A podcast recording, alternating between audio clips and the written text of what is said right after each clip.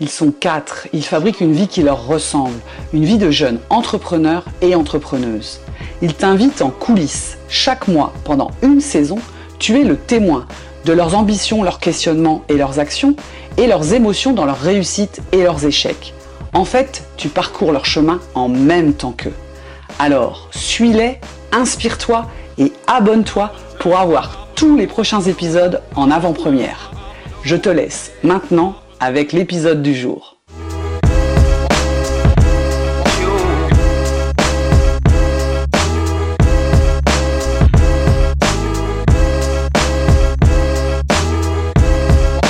Salut Emric. Salut Ben. Contente de te revoir pour ce mois de décembre. On t'a laissé la dernière fois sur des grands projets de campagne de crowdfunding. Alors raconte-nous les, les trucs à raconter. J'avais expliqué euh, campagne de crowdfunding sur euh, une édition limitée, notamment pour des coffrets de Noël. Donc euh, aujourd'hui, au moment où l'émission doit être diffusée, on doit être sur, l'expédition de, ces coffrets de Noël pour qu'ils arrivent pile poil sous le sapin à l'heure. Une campagne qui a été pleine de hauts et de bas. Puisque bon, la partie développement, packaging, identité, message, stratégie, la relation avec l'artiste a été exceptionnelle. Et puis, euh, euh, on en parlait, Ben, au, premier épisode, que la partie digitale dans mon business, elle est assez complexe et que c'est pas quelque chose qui fonctionne énormément. Et euh, encore une fois, même sur un produit d'exclu- d'exclusivité en série limitée comme ça, euh, ben voilà, on a encore la preuve que ça n'a pas aussi bien marché que les objectifs que je m'étais fixés. Et euh, que bon, on a encore euh, bon, cette, cette distance entre de, de l'achat en ligne euh, sur, sur des produits tels que, tels que le mien et le jean. Quoi. Tes feedbacks sont un petit peu mitigés comme ça, Emric, mais tu as atteint les 100% de tes objectifs sur la campagne. Oui, alors ça, c'est l'objectif de. En fait, cet objectif de 100%, normalement, c'est quelque chose que j'aurais voulu atteindre dans les, dans le premier tiers de la campagne. Euh, pour pouvoir euh, booster après avec euh, du ads, avec de la presse ou des choses comme ça. Et oui, effectivement, c'est aussi le seuil que je m'étais fixé en sur, lequel enfin, je ne peux pas descendre en dessous, sinon ma production ne passerait pas. Donc là, en soi, rien de catastrophique, mais pas le succès escompté. Bon, on a quand même quelques touches de presse, notamment des passages radio, et euh, un- une presse un petit peu plus intéressante avec euh, Urban Art, avec qui on va faire un concours pour faire gagner un coffret et avoir une, une pleine page euh, dans le magazine. Donc ça, c'est plutôt une fierté par contre. La campagne a duré 30 jours, c'est ça? La campagne a duré 35 jours. oui. Oui. 35 jours, ça t'a coûté combien de temps, hein, puisqu'elle termine aujourd'hui même où on enregistre? Ça t'a coûté combien de temps et quel type de temps ça t'a coûté? Ça m'a coûté environ deux jours par semaine. Euh, on va, plus que ça. Euh, environ trois jours par semaine, mais on était deux dessus et répartis sur euh, le lundi et souvent jeudi après-midi vendredi après-midi. J'ai une personne, bah, comme je t'avais dit, hein, j'aimerais faire un associé qui s'occuperait de la partie visuelle de marque, image de marque de, de Alpha Spirit et qui s'est occupé par exemple de tous les visuels et du développement de la, de la page en ligne. Et moi, de mon côté, bah, euh, ça a été euh, des- développer des stratégies d'emailing, euh, euh, travailler sur, sur des messages, faire des callings, des choses comme ça. Quel conseil tu donnerais à un entrepreneur ou une entrepreneuse qui envisage de faire un crowdfunding? Le même conseil que je m'étais donné la première fois que j'ai fait une campagne de crowdfunding et que j'ai pas appliqué encore une fois parce que à faire les choses à la dernière minute, ben voilà. Euh, donc euh, faites ce que je dis, pas ce que je fais. Euh, c'est de, faire une pré-campagne d'au moins trois mois avant de faire la campagne pour commencer à réchauffer des prospects sur la campagne qui va arriver et pas prendre au dépourvu les gens sur 35 jours. Je pense que c'est le meilleur des conseils.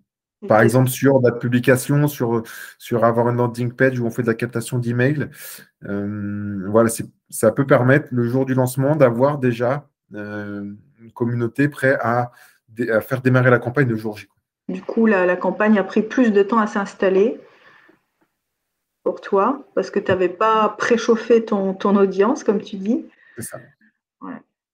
Bon, donc il te reste les colis à faire, hein, puisque tu as quand même 115 euh, commandes, et tu disais qu'effectivement, ce n'est pas ton audience digitale qui a porté la campagne, même si tu as porté toi ta campagne euh, de façon euh, essentiellement digitale, ou est-ce que tu as fait du terrain pour la campagne? Comment, tu, comment les choses se sont réparties?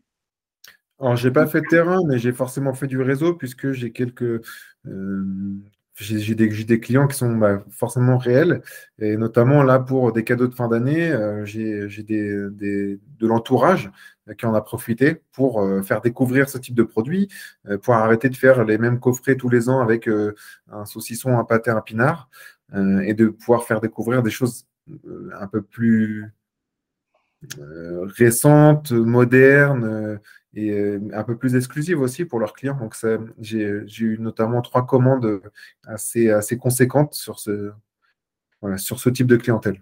Est-ce que le fait d'avoir associé ton produit avec un artiste t'a permis d'ouvrir de, nouveaux cercles d'audience ou un nouveau regard ou a enrichi le regard sur ta marque? Une réflexion qu'on a eue euh, avec l'artiste où on pensait que justement ça allait faire de l'ouverture euh, de, de l'un à l'autre.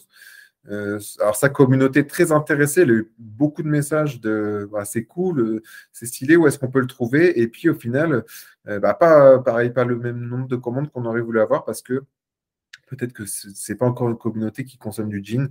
On sait que le jean, c'est un, un produit qui est un peu exclusif et très peu de gens comprennent ce que c'est que le gin. Très peu de gens savent le consommer. Pourtant, euh, c'est un produit très simple euh, à la fois à comprendre et à consommer. Parce qu'un gin tonic, par exemple, c'est du gin et du tonic, mais on retrouve dans les habitudes euh, de consommation des cocktails, souvent le morito ou des choses comme ça qui sont beaucoup plus complexes et, je pense, moins qualitatives, puisqu'on ne va pas forcément choisir les bons ingrédients, que sur un gin tonic, c'est beaucoup plus facile. Mais bon, voilà, c'est ça. Donc, on n'a pas la communauté nécessaire, même chez les artistes, pour consommer ce genre de produits.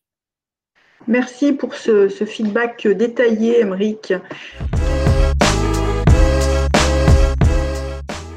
Qu'est-ce que c'est la préoccupation du moment pour toi? C'est la gestion de la fin d'année, puisqu'il y a la compta qui va arriver, et euh, de, voir un petit peu les dépenses qu'on doit faire fin d'année, début d'année, euh, pour relancer des productions, euh, avec dans l'objectif de, comme on l'a dit au premier épisode, hein, on, va dans une direction euh, depuis le premier épisode et c'est très bien. Euh, l'objectif, c'était de relancer l'activité et euh, de, pouvoir avoir comme objectif l'année prochaine de faire une année pleine, d'avoir du stock le plus régulièrement possible, puisque c'est plutôt ça qui me peine, plutôt que de trouver des clients. donc voilà, cette, cette gestion-là, notamment autour d'un plan de trésorerie ou de, voir ça avec le comptable. Tu peux nous rappeler pourquoi cette, cette régularité de stock, notamment, n'a pas été effective en 2022 d'une part de ma faute, euh, un par un essoufflement, comme on avait dit, à cause du digital sur l'année 2021, début 2022, j'ai pris au moins un trimestre de pause. Euh, je me suis relancé euh, pendant un trimestre, il a fallu relancer avec des, pénuries de verre, des pénuries de bouchons, des pénuries de trésorerie, donc plein de choses comme ça qui ont fait que bah, j'ai mis, j'ai commencé, j'ai redémarré mon activité cette année, pas en janvier, mais en juin. Euh, et plutôt fin juin. Euh, donc voilà, ça fait quand même beaucoup de trous et j'ai pas envie de revivre la même chose cette année. Donc ça veut dire quand même que euh, tu, as, tu as quasiment stoppé l'activité pendant cinq mois. tu en avais besoin et tu es toujours là pour autant. Donc c'est aussi un message, ça qui est entendable. Quand le corps ne suivait pas, l'envie n'était plus là tu t'es donné ce luxe de mettre en sourdine et de faire repartir la machine, donc avec des nouvelles euh, difficultés, j'imagine. Mais tu as ce souhait en 2023 d'être plus régulier, euh, de projeter un peu l'activité euh, plus loin. Après, j'ai mis en pause, oui, par, essoufflement, et je me suis aussi donné comme objectif sur la relance de me dire, ben, voilà, je vois ce que ça donne, est-ce que je coupe vraiment? Est-ce que je continue parce que je vois qu'il y a du potentiel et j'attends quand même les signaux du marché? Euh, Là, je sais que j'ai travaillé sur mon portefeuille existant puisque, on l'a dit dans la deuxième vidéo, il me semble, de réactiver son portefeuille. C'était important. Et l'année 2023 va pouvoir me permettre de me dire est-ce que euh, quand je vais à la conquête de nouveaux secteurs, euh, j'ai des signaux du marché qui sont intéressants et est-ce que je continue cette activité? J'ai encore une fois validé j'ai repris du courage parce que le, produit en lui-même, sur la dégustation, sur les retours de mes clients, est, vraiment très bon. Euh, est-ce que c'est -ce une question de taille de marché ou, une question de, circuit de vente ou une question de tarif? Il peut y avoir plusieurs euh, indicateurs dans l'offre qui vont faire la différence? Euh, voilà. Donc on peut dire que 2023 sera une année décisive, ça passe ou ça casse, c'est ça? C'est ça. Et euh, chose positive, c'est que j'ai quand même, avant j'étais sentimentalement très attaché euh, au projet. Aujourd'hui, j'ai réussi à me détacher, donc ça me permet de mieux dormir, de mieux vivre et peut-être d'être plus performant dans ce que je fais au jour le jour. et de, me dire que bah, le premier trimestre de cette année où j'étais dans le doute, c'est un moment où je me suis dit, si je ne fais plus ça, qu'est-ce que je peux faire? Euh, et, là, je me retrouve dans, une situation où si ça s'arrête, c'est pas grave. Je, vais, enfin, je retrouve une situation où j'ai des rêves et je peux. Euh, on en parlait tout à l'heure du côté multipotentiel, où euh, en fait, je, je, retomberai toujours sur mes pattes je trouverai toujours un nouveau projet à développer. Qu'est-ce qui fait que tu as eu ce, détachement en fait? C'est ce que tu décris est super important pour tous les entrepreneurs. On a toujours cette sensation que on est un petit peu notre entreprise, que si l'entreprise euh, périclite, bah, c'est un peu nous qui avons échoué, c'est peut-être nous qui sommes euh, mauvais. Mhm. Euh, comment tu as fait pour te détacher de ça, pour avoir cette distance aujourd'hui qui te donne plus de liberté, plus de confort et plus de rebond pour toutes les opportunités qui vont se présenter? Bah, c'est exactement ce que tu viens de dire. C'est euh, euh, si ça ne fonctionne pas, c'est parce que je ne suis pas bon. Euh, et quand je vais en parler, ou des fois j'ai des signaux, des gens qui me commandent, qui me disent Mais ah, le produit est trop bon, j'en reveux, quand est-ce que tu en refais? Est-ce que tu développes des nouveaux produits? Et je me dis Mais si ces gens-là me disent ça, ça veut dire que quand même le produit, je l'ai réussi. Je l'ai réussi. Donc en fait, j'ai trouvé, je me suis dit, j'ai trouvé ce, moment où la recette, c'est quelque chose qui m'appartient. Et, le marché, c'est quelque chose qui ne m'appartient pas. Euh, après, si j'ai les signaux du marché et que je n'y vais pas, c'est quelque chose qui m'appartient. Mais il y a quand même une part de la réussite ou de l'échec qui, alors, c'est, euh, ça casse l'orgueil, mais euh, on n'a pas toujours le contrôle sur ce qu'on fait. Et même quand on est bon, des fois, ce n'est pas forcément grâce à nous. Et quand on n'est pas bon, eh ben, c'est pareil, ce n'est pas forcément à cause de nous. Voilà, il faut vivre avec ça, je pense. Et euh, voilà, j'ai cassé un petit peu ce côté orgueil où quand on est très attaché à son projet et qu'on pense être le seul à pouvoir tout contrôler, c'est très mauvais. Donc tu te sens aujourd'hui plus libre, plus léger, plus confort et plus, euh, plus ouvert à toute forme de, de solutions qui se présenteront pour Alpha Spirit ou ailleurs? Ah oui, hein, notamment, euh, là, je suis en train de créer une, nouvelle recette euh, sur un nouveau produit. Euh, voilà, je reprends goût à la création de produits, on en parlait, hein, retourner à l'essentiel et faire du produit. ça peut être aussi hors Alpha Spirit parce que je, fais beaucoup de choses dans ma vie. mais je fais attention à ça parce que c'est aussi jusqu'à mes 22, 23 ans, ce qui m'a causé le plus de problèmes, c'est de commencer millions de choses et de ne jamais finir. Donc voilà, toujours le compte. en fait, j'étais dans un extrême et puis dans l'autre.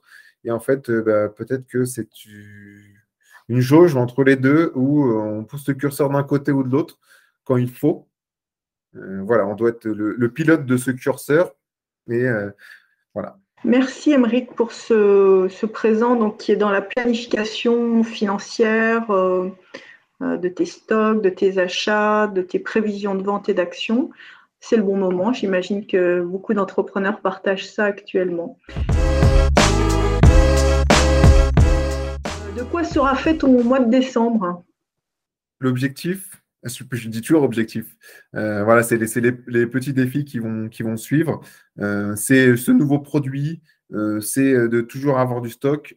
c'est aussi de prendre du temps pour moi, puisque, bah, comme tu le sais, je pars de temps en temps à l'aventure. Et là, le fait d'avoir été blessé, c'est quelque chose, quelque chose qui m'a un petit peu gêné dans, mon développement personnel à ce niveau. Donc, c'est de retrouver euh, ces choses-là et puis, euh, puis voilà, de, continuer à rêver comme toujours, mais de mettre les actions qui vont en face.